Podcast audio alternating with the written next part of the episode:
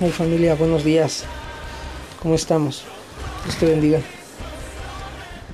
Día 35 de 50. El tema de este día, el título es Tu resurrección está en la agenda de Dios.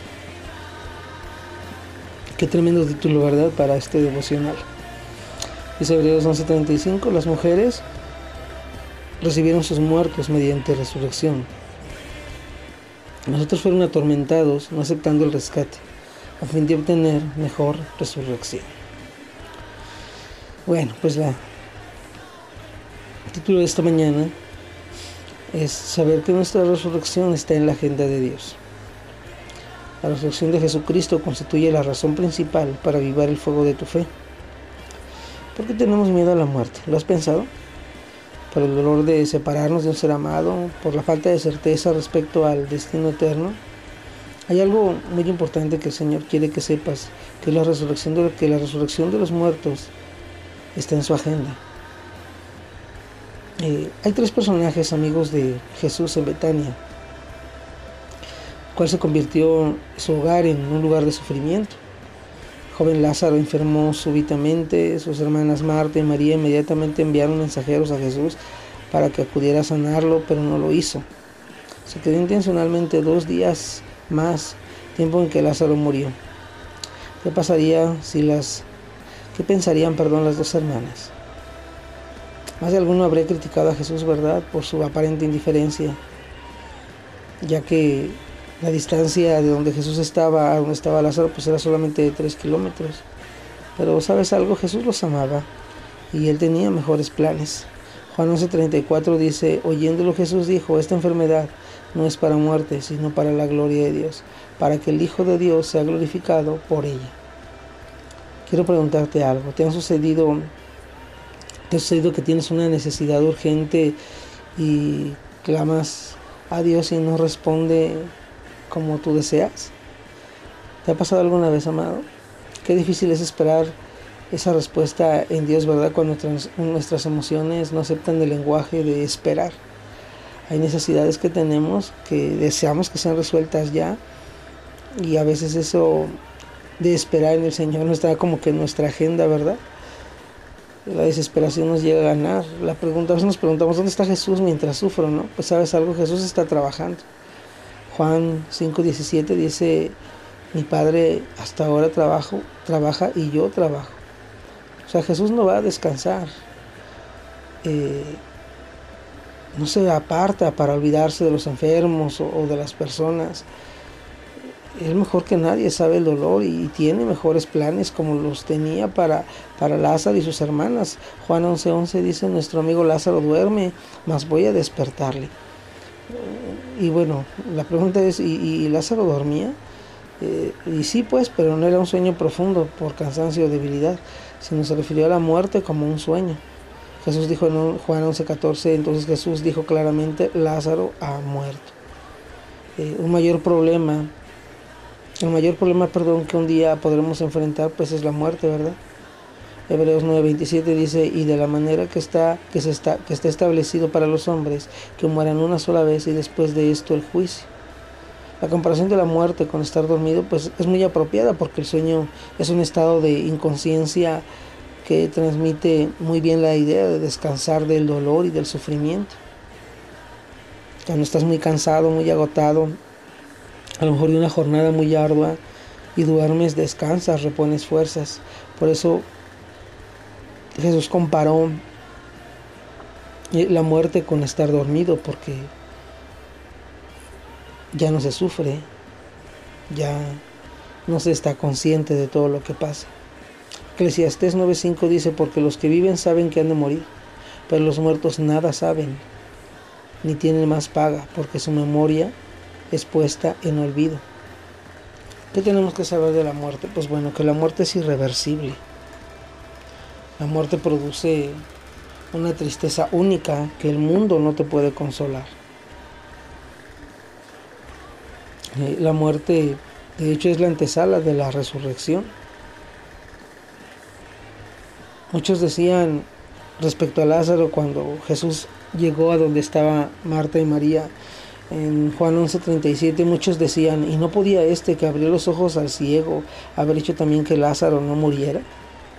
Y, y claro que podía, porque Jesús tiene autoridad para terminar con el imperio de la muerte. A tal grado que él ordenó quitar la piedra que rodeaba la cueva y gritó con todas sus fuerzas, Lázaro, ven fuera. Y lo que sucedió pues es que Lázaro escuchó la voz con la autoridad divina. Según Juan 11:44 dice, y el que había muerto salió, atadas las manos y los pies con vendas, y el rostro envuelto en un sudario. Y Jesús le dijo, desatadle y dejarle ir. ¿Sabes por qué? Porque la muerte no tiene dominio sobre un discípulo que confía plenamente en Dios. Si has confiado en el Señor y te ha dado paz, créeme que lo puede volver a hacer. ¿Sabes algo? Mucha gente hoy está muerta en vida. El título parece algo extremo, ¿verdad? Nuestra resurrección está en la agenda de Dios. Tu resurrección está en la agenda de Dios, pero no solamente estamos hablando de una resurrección de los muertos. Mucha gente, como te comentaba ahorita, muerta en vida, sin esperanza, sin ganas, sin motivación. Simplemente despierta porque ha abierto los ojos, pero pareciera que la vida perdió sentido. Tal vez te ha pasado o te está pasando. Que hay días que simplemente no quisiéramos volver a despertar, que todo esto se acabara. Hay días que quisiéramos cerrar los ojos y no saber nada más, olvidarnos de todo lo difícil que es. Dios quiere resucitarnos de esa muerte en vida, darnos una nueva vida, una nueva oportunidad, dar esperanza, dar fortaleza, dar aliento nuevo. Morir no solamente es estar sepultado allá en la tierra, morir también, he visto muchos muertos caminando, muertos en vida, de un eh, ánimos, nuevo aliento, nuevas fuerzas, es hoy.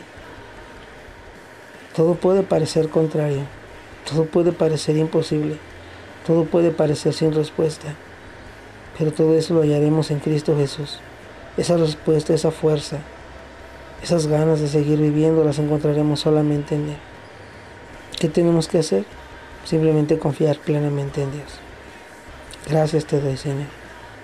Gracias Jesús por tu palabra por tu palabra que fortalece, porque la verdad es que sí nos trae descanso saber que aunque todo pudiera parecer terminado, acabado, complicado, sin sentido, tú le vienes a dar razón a nuestra vida una vez más. Te bendigo, Señor. Y te ruego, Señor, en el nombre de Jesús, que tú traigas nuevas fuerzas a nuestras vidas, nuevos ánimos, nuevas ganas de vivir, nuevo aliento. Ayúdanos, Señor, para enfrentar esos gigantes. Ayúdanos, Señor, para enfrentar esa misma muerte en vida que mucha gente tiene. Que podamos encontrar una nueva razón y un nuevo sentido, Señor, a nuestros días. En el nombre de Jesús, Señor. Amén. Ánimo familia. Dios te bendiga. Hasta mañana.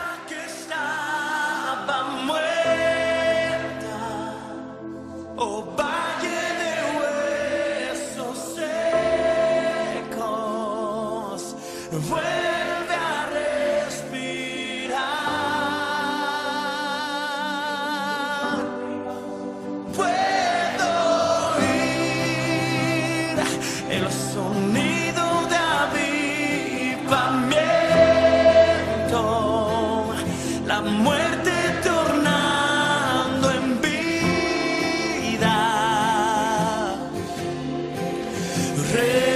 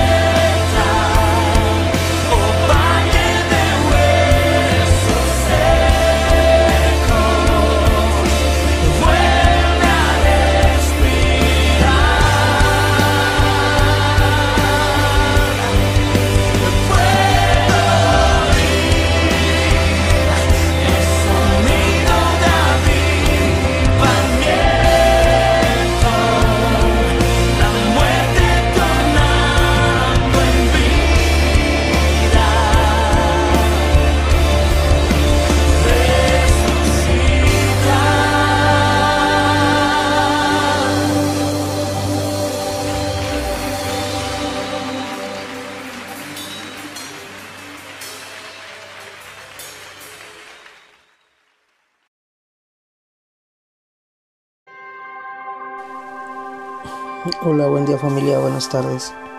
Dios te bendiga. Día 36 de nuestra campaña 50 días confiando en Dios. El título de este día se llama En la prisión te sostendrá. La Biblia nos habla en Hebreos 11:36. Dice lo siguiente, otros experimentaron vituperios y azotes, y además de esto, prisiones y cárceles. Y bueno, de acuerdo al título de este día, el cual dice en la prisión te sostendrá, quiero comentar lo siguiente, perder la libertad y no tener garantía de seguridad puede inquietar aún al más fuerte y al más poderoso. Muchas personas o personajes bíblicos eh, que fueron perseguidos y encarcelados de hecho, eh, como por ejemplo José el Soñador, el profeta Jeremías, Juan el Bautista, los apóstoles, Pedro, Juan y bueno, obviamente también Saulo, ¿verdad? Conocido como Pablo.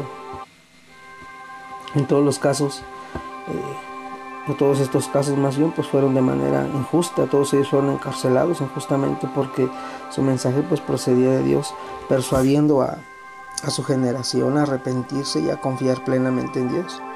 Por otro lado, pues también hubo quienes merecieron la prisión, como por ejemplo Barrabás, a quien soltaron en lugar de Jesucristo, o los dos ladrones que el día de la crucifixión se colocaron eh, al lado de, Jesús, ¿verdad? Y pues mira, la verdad es que la, permanencia en la cárcel siempre será uno de los episodios más difíciles y complicados, ¿no? Eh, no solamente para, para las personas que están encarceladas, sino también para la familia, porque pareciera que solamente quien está encarcelado pierde la libertad, pero no es así. La libertad termina perdiéndola toda la familia. ¿Cuál es, cuál es la, de hecho esa es la, la, mayor necesidad de todo prisionero, ¿no? Toda persona que esté prisionera, pues su, principal necesidad es esa libertad física, pero yo creo que también todo, sobre todo la libertad espiritual por ejemplo, el apóstol Pablo rogaba a las iglesias que oraran por, por su libertad de él, eh, pero sobre todo para recibir más capacidad y oportunidades para hablar de Cristo. La Biblia dice en Efesios capítulo 6, versículo 19 y 20, dice lo siguiente, orando en todo tiempo. Por mí, a fin de al abrir mi boca, me será dada palabra para dar a conocer con denuedo el ministerio del Evangelio, por lo cual soy embajador en cadenas que con denuedo hable de él como debo hablar. Y, ¿sabes? Dios le permitió a Pablo que fuera maltratado, que fuera encarcelado para, para enseñarle a, confiar, a confiar en él, a que Pablo pudiera entender que su fortaleza espiritual evidentemente venía de Dios, no solamente la espiritual, sino también la, la, la física. Y que Pablo pudiera entender que aún estando preso, él podía ser de mucha bendición para otras personas. Tenemos el caso de, que eh, esa fortaleza espiritual que Dios le había dado a Pablo, pues impactó a Lucas, a Silas, a Timoteo y a muchos de los colaboradores de Pablo para, hablar de Jesucristo con más valor. Eh, Pablo desde las frías y oscuras celdas eh, alentaba a las iglesias a permanecer gozosos y fieles a Dios porque Aún este Pablo en prisiones sabía que Dios estaba en control de todo y que Dios podía usar todo eso para su gloria, a tal grado que en Filipenses 4:4 dice regocijaos en el Señor siempre. Otra vez digo regocijaos. Pero ¿qué había en el corazón de Pablo para ser diferente? Pues uno pues es su fe en Dios, ¿verdad? ¿Qué había en su interior? En su interior pues plena libertad espiritual y confianza en Cristo. Y Pablo sabía que, que todo lo que pasaba a su alrededor, aún en las prisiones, estaban bajo el control de, de, Dios. Eh, Pablo sabía que a lo mejor físicamente podían tenerlo encerrado, pero espiritualmente no. La palabra no se detenía por eso. Los planes que Dios tenía para Pablo no se detenían por eso. Filipenses 4, 6 y 7 dice, por nada estén afanosos sino sean conocidas vuestras peticiones delante de Dios en toda oración y ruego, con acción de gracias, y la paz de Dios que sobrepasa todo entendimiento, guardará vuestros corazones y vuestros pensamientos en Cristo Jesús. Pablo aún invitaba o declaraba lo siguiente, no estemos afanosos, ¿verdad? Eh, él nos invita a llevar nuestras oraciones delante de, Dios. Podrás decir tal vez en esta tarde, bueno, pero, pero yo no he estado preso nunca, yo no he pisado una cárcel. A lo mejor físicamente no hemos pisado ninguna cárcel, pero espiritualmente sí, emocionalmente también.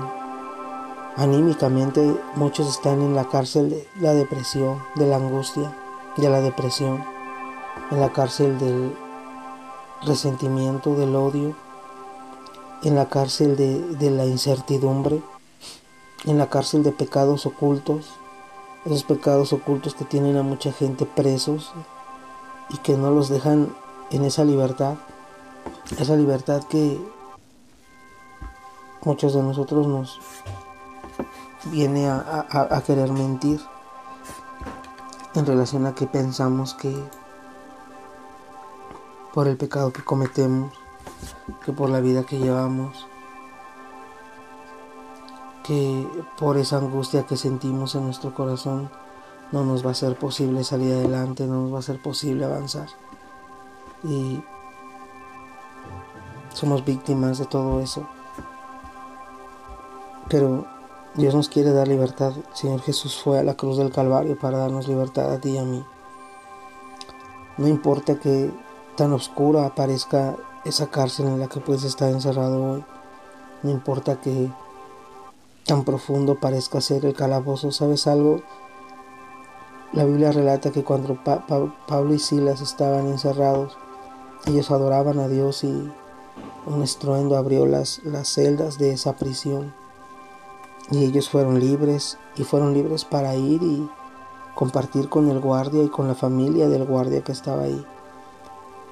Yo creo, familia, que en estos tiempos a veces de dificultad, en los tiempos de, de días complicados, eh, cuando parece, como ahorita te comento, parece estar, estamos encerrados en una cárcel de espiritual, anímica, moral, en una cárcel de pecado. Yo creo que lo mejor que podemos hacer en este tiempo es adorar a Dios, bendecir su nombre y exaltarle. Porque creo firmemente que así como con Pablo y Silas, Dios abrió las, las celdas y les dio libertad, también lo puede hacer en nuestra vida si tú y yo adoramos al Señor. Em, cuando Pablo y Silas fueron hechos libres, lo primero que hicieron fue ir y compartir de Cristo. Tal vez Dios te ha liberado y has desperdiciado esa libertad. Tal vez estás deseando ser libre de ciertas prisiones. La pregunta de parte de Dios es qué vas a hacer con tu libertad. Vamos a, a llevar esa libertad como si fuese libertinaje o vamos a aprovecharla para manifestar la gloria y el poder de nuestro Dios. Es complicado, es difícil. Para ti, para mí puede parecer tal vez imposible salir de ciertas prisiones, pero para Dios no. Este es un buen día para confiar en el Señor. Este es un buen día para confiar plenamente en Él y permitir que nos dé libertad. Esa libertad que tanto necesitamos, bajo la promesa de que una vez que Él nos haga libres, entreguemos nuestra vida en, total al Señor, en totalidad al Señor. Amén. Amado Dios, te doy muchas gracias, Señor, por esta palabra. Tú mejor que nadie, Señor, conoces esas prisiones de las que cada uno puede ser esclavo, Señor. Prisiones de las que quisiéramos salir, las que ya no quisiéramos pertenecer, Señor, pero hay tantas cosas que nos atan. A veces pareciera tal vez imposible, pero para ti no hay imposibles, Dios. Te ruego, Señor, en el nombre de Jesús como dice tu palabra, conoceréis la verdad y la verdad os hará libres. Y queremos conocer más de ti y ser libres, Señor, de todas esas prisiones. Para que con esa libertad que tú nos des poder exaltar y glorificar tu bendito y santo nombre, Señor. Tú conoces la vida de mis hermanos. Tú conoces las circunstancias que cada uno está pasando. Te ruego, Señor, en el nombre de Jesús. Trae libertad, Señor. Trae gozo y trae salvación. En el nombre de Jesús. Amén. Ánimo familia. Nos vemos mañana. Bendiciones.